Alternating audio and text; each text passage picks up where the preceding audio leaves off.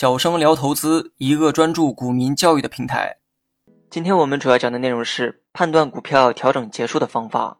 当市场进入下跌趋势，对于投资者来讲，最好的操作行为就是耐心等待，直到大盘以及个股调整结束，再重新参与其中。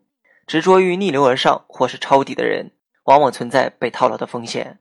而股票什么时候会调整结束，我们可以从量、价、时间三个方面去做研判。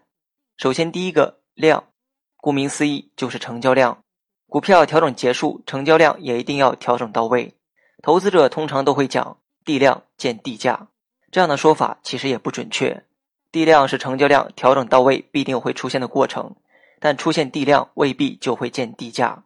现实中也存在成交量已经调整到位，但个股却依然下跌，然后成交量才会温和放出的情况。这种成交量和价格形成背离。正是股价调整到位的标志。第二，价就是价格，想要股票调整结束，价格也是必要的因素。在强势行情中，我们可以通过两种方法来判断价格是否到位。第一种，以前期历史上的次高点为界，个股强势调整的最低点不会低于前期次高点的位置。第二种，按照分割比例来判断，以本轮高点或前一轮的上涨波段为基础。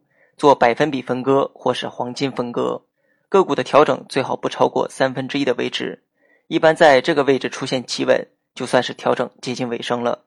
第三，时间，江恩认为时间是决定市场走势最重要的因素，市场涨跌存在时间关系，或是倍数，或是分割比例，找到时间周期变化规律，能更有效的辅助投资者把握进出市场的时机，提高资金利用率，占尽市场先机。所以，当时间没有调整结束，即使股价和成交量调整到位，个股股价也是迟迟不会涨的。